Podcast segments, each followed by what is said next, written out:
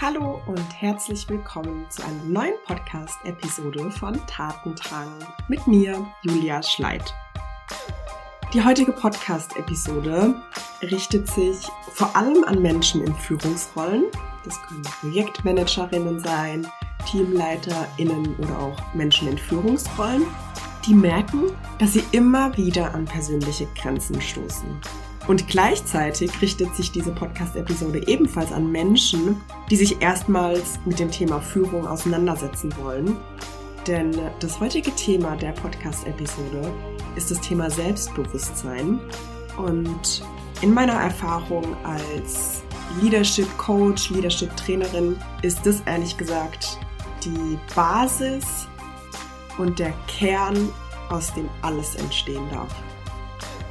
Ja, deshalb freue ich mich besonders auf das heutige Thema. Und in dem Podcast werde ich auch aufzeigen, warum dieses Thema Selbstbewusstsein die Basis ist für eine wirksame Führung. Und ich gehe vor allem auf die folgenden Punkte ein. Einmal, woran du überhaupt erkennst, dass es dir an Selbstbewusstsein fehlt, welche Folgen sich daraus ergeben, wie Selbstbewusstsein überhaupt entsteht und am Ende habe ich auch noch mal eine persönliche Frage an dich. Bevor wir inhaltlich starten, möchte ich dich gerne darauf hinweisen, dass du in den Show Notes einen Link findest. Und zwar ist es ein Link zur Warteliste. Und falls du in dieser Podcast-Episode merkst, dass das ein Thema ist, an dem du gerne arbeiten möchtest, dann trag dich gerne schon mal auf die Warteliste ein. Dann erhältst du vor allen anderen die Möglichkeit, über dieses Produkt zu erfahren und vor allem bekommst du die Möglichkeit, an einem Zeitpunkt darauf aufmerksam zu werden, wo es noch tolle Boni-Inhalte gibt. Also nutz die Möglichkeit, trag dich ein. Den Link findest du in den Show Notes. Ich kann ihn dir auch hier so sagen. Der heißt www.juliaschleit.de slash Warteliste. Und jetzt lass uns reinstarten. In meiner Arbeit als Leadership Trainerin und Coach nehme ich immer wieder bestimmte Verhaltensweisen und Einstellungen wahr, die auf ein fehlendes Selbstbewusstsein hinweisen. Ja, ich gehe jetzt einfach mal verschiedene Punkte durch und du kannst ja einfach mal in dich reinhören, ob du dich darin auch an der einen oder anderen Stelle, an der einen oder anderen Situation wiederfindest. Beispielsweise kann es ein Gefühl von Überforderung sein, weil es dir nicht gelingt, Nein zu sagen. Es kann sein, dass du gewissen Situationen aus dem Weg gehst, weil du Angst vor der Reaktion deiner Mitmenschen, deiner Kolleginnen hast. Beispielsweise Feedback-Situation, du bist eigentlich unzufrieden mit dem Ergebnis, aber du drückst es einfach nicht aus. Gerade in Feedback-Situationen kann es eben auch sein, dass du Dinge zurückhältst aus Angst, was die Person dann über dich denken könnte und auch was das mit der Beziehung macht. Vielleicht ist es auch so, dass du gewisse Entscheidungen nicht mitteilen möchtest, nicht konsequent agierst und manchmal vielleicht auch die Angst, dann abgelehnt oder nicht gemocht zu werden, mitschwingt. Vielleicht ist es auch so, dass du mit Teammitgliedern zusammenarbeitest, die etwas älter und erfahrener sind und ja, diese Zusammenarbeit verunsichert dich weil du denkst, dass diese Menschen einfach mehr Erfahrung haben, mehr Wissen haben und dass es dadurch wertvoller ist. Vielleicht ist es auch so, dass du dich in Diskussionen zurückhältst und dich an der einen oder anderen Stelle nicht traust, einen Standpunkt zu vertreten, deine eigenen Ideen mitzuteilen. In Situationen, in denen du vielleicht Feedback erhältst, zweifelst du sehr stark an dir selbst. Du lässt es sehr nah an dich ran und du trägst dieses Feedback tagelang mit dir rum. Vielleicht ist es auch so, dass du grundsätzlich Angst hast, aus irgendwelchen Gründen nicht Teil des Teams zu sein. Und dadurch immer wieder versuchst, es allen recht zu machen. Vielleicht ist es auch so, dass du einfach nur gesehen werden möchtest. Du willst wahrgenommen werden und du willst stets deine Meinung mitteilen, um gesehen zu werden um wahrgenommen zu werden. Wenn du Angst hast, wenn du dich zurückhältst, dann bist du nicht sichtbar und wirst auch nicht wertgeschätzt. Vielleicht ist es auch so, dass die Gefühle Neid und Missgunst da sind. Das sind Gefühle, die gesellschaftlich nicht wirklich akzeptiert sind, über die man nicht so oft spricht Und dennoch zeigen sich diese Gefühle an der einen oder anderen Stelle und auch die sind Indikatoren dafür, dass du an deinem Selbstbewusstsein arbeiten darfst.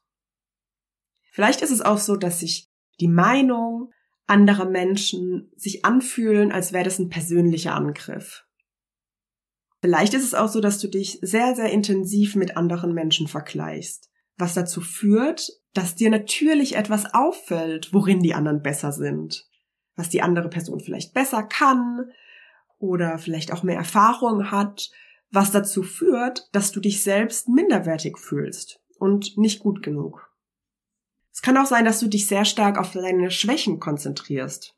Denn Menschen mit einem geringen Selbstbewusstsein konzentrieren sich vor allem auf die Dinge, die sie ihrer Meinung nach eben nicht haben, noch nicht wissen und vielleicht auch nicht schaffen können. Ein weiterer Indikator kann sein, dass es dir sehr, sehr schwer fällt, Komplimente anzunehmen. Vielleicht ist es so, wenn du ein Kompliment bekommst, dass du richtig merkst, wie dir die Schamesröte ins Gesicht steigt und anstatt einfach Danke zu sagen, versuchst du direkt ein Gegenargument zu finden, beziehungsweise ein Gegenkompliment, also ein Kompliment für die andere Person. Und vielleicht ist es auch so, dass du die Ehrlichkeit in Frage stellst, dass du davon ausgehst, dass das einfach nur eine Nettigkeit ist, mit der die andere Person einen gewissen Zweck oder ein Ziel verfolgen möchte. Ein weiterer Punkt kann sein, dass du gewisse Konfrontationen vermeidest, weil du stets auf Harmonie bedacht bist und ja, in Diskussionen oder auch in Meinungsverschiedenheiten das sehr stark als Angriff wertest und auch dann ist es so, dass du gerne weiterhören darfst, um herauszufinden, welche Folgen bringt es mit sich und auch ähm, warum es wichtig sein kann, an diesem, an diesem Thema, am Selbstbewusstsein zu arbeiten. Und damit möchte ich auch gerne überleiten in die, in die Folgen. Was, was hat es für Konsequenzen, wenn du diese Verhaltensweisen sehr stark lebst und dich in dieser, ich nehme es schon mal vorweg, in dieser Spirale befindest? Denn es ist wie so ein Teufelskreis aus diesen Unsicherheiten, aus diesen Ängsten, aus diesen Selbstzweifel. Entsteht nämlich ein gewisses Selbstbild, was du mit dir rumträgst. Und daraus wiederum entstehen Gedanken, Gefühle. Und am Ende handelst du auch aufgrund dieser Basis, aufgrund dieses Selbstbildes, was letzten Endes dazu führt, dass du eine gewisse Erfahrung machst. Und da möchte ich jetzt einmal tiefer reingehen in diesen Kreislauf. Vielleicht hast du aus diesen ähm, Verhaltensweisen, die ich gerade aufgezählt hast, schon erkannt, dass dahinter ein gewisses Selbstbild sich zeichnet. Beispielsweise, ich bin nicht gut genug, oder auch eine grundsätzliche Einstellung und grundsätzlicher Glaubenssatz wie ich kann das nicht, ich bin nicht kreativ.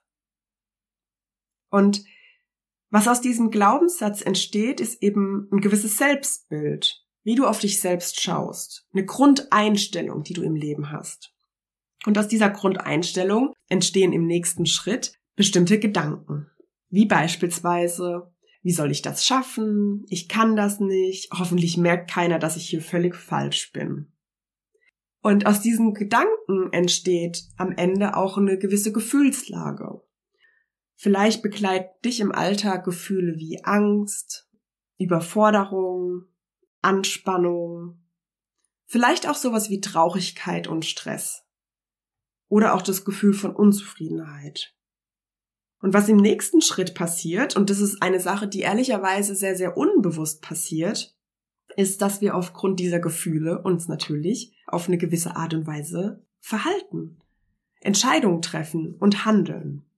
Auch das kann ganz unterschiedliche Facetten annehmen. Es kann sein, dass du sehr stark nach Perfektionismus strebst, was deine Arbeitsweise sehr, sehr langsam macht, weil du zehnmal Korrektur liest, um kein Typo in Präsentationen zu haben oder indem du Vorträge unzählige Male durchgehst, bevor du ihn am Ende wirklich hältst.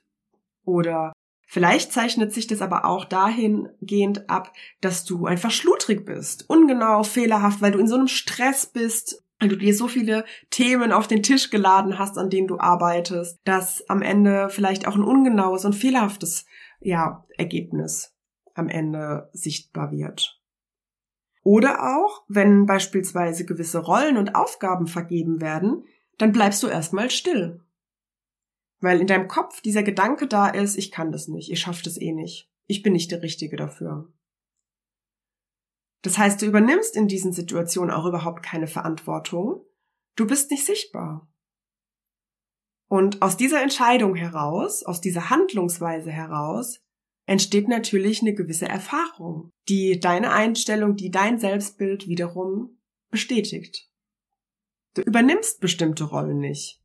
Und dadurch machst du auch diese Erfahrung, dass du nicht die Richtige bist, dass du das nicht kannst. Klar, dass ich für diese Rolle, für diese Verantwortlichkeit nicht in Frage komme. Oder wenn Fehler passieren, die dann entdeckt werden, könnte vielleicht auch die Bestätigung aufkommen, ich wusste ja, dass ich das einfach nicht kann. Das heißt, diese Erfahrung prägt und bestätigt am Ende wiederum dein Selbstbild. Das ist wie ein Kreislauf. Und natürlich trägt dazu auch bei, dass darauf, wo du deinen Fokus hinlenkst, fließt am Ende auch deine Energie und das wird am Ende auch wie so eine selbstprophezeiende ähm, Erfahrung auch eintreten. Deshalb, ja, glaube ich, ist es sehr, sehr wertvoll, aus diesem Kreislauf auszusteigen und an dem Thema Selbstbewusstsein zu arbeiten, wenn du merkst, dass diese Gedanken oder auch diese Glaubenssätze, die ich gerade aufgezeigt habe, vielleicht auch bei dir vorhanden sind. Im nächsten Schritt möchte ich darauf eingehen, wie Selbstbewusstsein überhaupt entsteht. Denn ich finde es immer sehr, sehr hilfreich, wenn wir an einer gewissen Sache arbeiten möchten, eine gewisse ja, Veränderung bearbeiten möchten, dass es sehr, sehr spannend ist, zu verstehen, woher denn etwas überhaupt kommt. Und ein geringes Selbstwertgefühl entsteht vor allem aus zwei Ursachen. Auf der einen Seite die genetische Veranlagung. Wir bekommen da auch eine gewisse ja, Charaktereigenschaften durch unsere Eltern vererbt. Und auf der anderen Seite ist es aber auch so, dass eben prägende Erfahrungen in der Kindheit dazu beitragen, wie selbstbewusst wir durchs Leben gehen. Und natürlich zählen da auch Erfahrungen im Erwachsenenalter dazu. Ich habe ja gerade auch schon mal diesen Kreislauf aufgezeigt.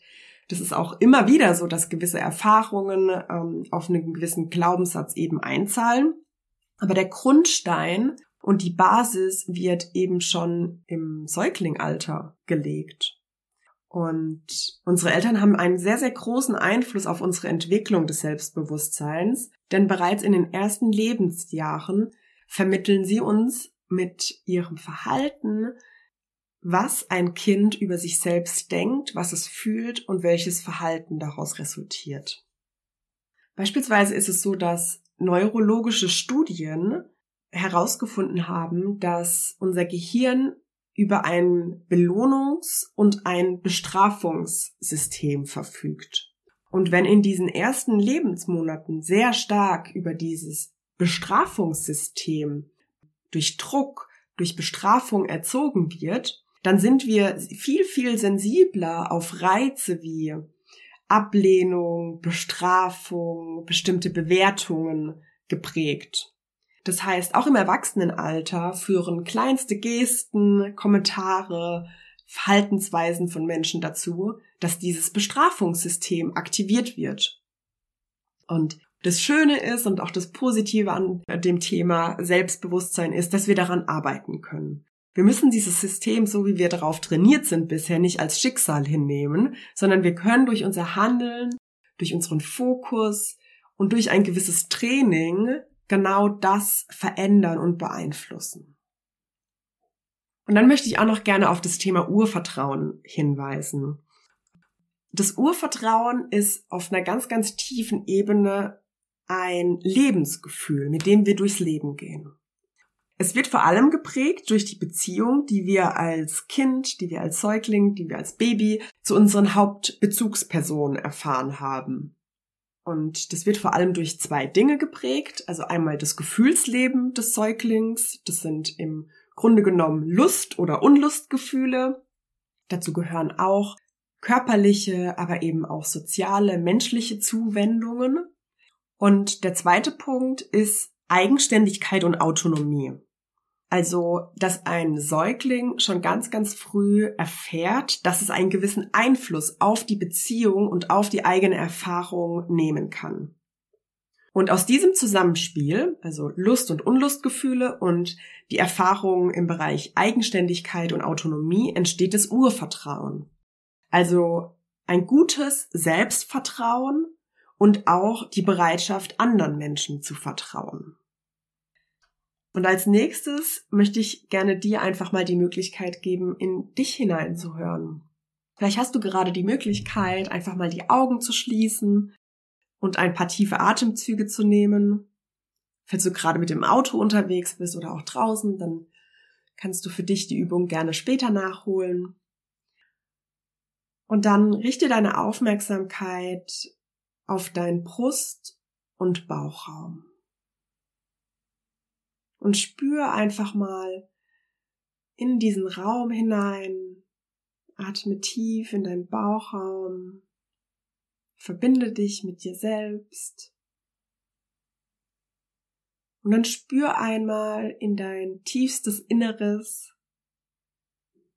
und frag dich, was du von dir selbst hältst. Und lass die Antworten gerne aus deinem Brust, aus deinem Bauchraum kommen. Such nicht in deinem Kopf, sondern lass die Antworten aus deinem Unterbewusstsein kommen. Unser Unterbewusstsein arbeitet sehr, sehr schnell und effizient und meistens müssen wir nur eine kurze Frage stellen und es kommen Antworten in Form von Gedanken. Und deshalb frag dich gerne, was ist meine grundsätzliche Überzeugung über mich? Und wenn du möchtest, dann darfst du gerne wieder die Augen öffnen und zurückkommen und äh, gerne einfach weiter aufmerksam zuhören. Denn bei Menschen mit geringem Selbstvertrauen sind es oftmals Sätze wie ich kann das nicht, ich bin nicht gut genug, ich bin schlecht, ich bin nichts wert. Vielleicht auch sowas wie ich bin zu dumm, ich habe nichts zu sagen oder schäme dich. Und diese Grundüberzeugung sind natürlich falsch. Du kannst dir das wie ein Fehler im Programm vorstellen. Es handelt sich dabei nicht um die Wahrheit, sondern das ist einfach eine Überzeugung, die wir aus unserer Kindheit übernommen haben. Das ist quasi ein Erziehungsfehler. Und diesen Fehler gilt es aufzudecken zu bearbeiten und aufzulösen. Und dazu möchte ich dich gerne ermutigen. Wenn du möchtest, dann trag dich gerne auf die Warteliste ein. Wie gesagt, ich plane da ein ganz wundervolles Programm, was sich genau um dieses Thema drehen wird. Selbstbewusstsein, Selbstvertrauen und so diese innere Sicherheit aufzubauen, sich mit sich selbst zu beschäftigen, innere Stärke aufzubauen. Und ja, damit auch wirklich all deine Gedanken und Ideen nach draußen tragen zu können, einen besseren Umgang mit dir selbst zu pflegen und vor allem auch einen besseren Umgang mit anderen Menschen in deinem Leben. Und zum Abschluss dieses Podcastes möchte ich gerne einen Satz mit dir teilen, den eine Kundin von mir kürzlich mit mir geteilt hat. Und es war unsere letzte Coaching-Session. Das heißt, wir haben einige Wochen miteinander gearbeitet und ja, in dieser letzten Coaching-Session hatte sie zu mir gesagt, jahrelang habe ich im Außen nach Lösungen gesucht. Ich habe nach links und nach rechts geschaut.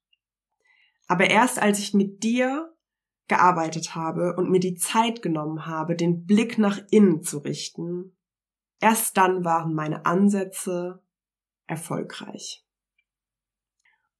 Und dazu möchte ich dich jetzt auch gerne ermutigen. Nimm dir die Zeit, für deine persönliche Reflexion. Schau nach innen. Hör auf, dich nach rechts und nach links umzusehen, dich zu vergleichen oder auch ein Buch nach dem anderen zu lesen, um noch mehr Wissen und Know-how anzuhäufen. Richte den Blick auf dich, auf deine persönliche Reise, auf deine Werte, auf deine Stärken. Denn nur so kannst du erfolgreich werden. Nur so kannst du dir selbst bewusst werden und dein persönliches, individuelles Leben gestalten. Ein Leben, was dich persönlich begeistert. Und nur so kannst du einfach mehr erreichen. Mehr Erfolg, mehr Leichtigkeit, mehr Motivation. Für dich und auch für dein Team. Also, wir sind am Ende der Podcast-Episode angelangt und vielen, vielen Dank, dass du dir die Zeit genommen hast, hier reinzuhören und auch den Blick auf dich selbst zu richten. Ich glaube, das bedarf an der einen oder anderen Stelle sehr viel Mut und dafür möchte ich mich bei dir bedanken. Und ja, falls du Lust hast, dich mit diesem Thema weiter auseinanderzusetzen, dann trag dich gerne auf die Warteliste ein. Den Link findest du in den Show Notes und dann wünsche ich dir jetzt einen wunderschönen Tag oder Abend und bis zum nächsten Mal. Deine Julia.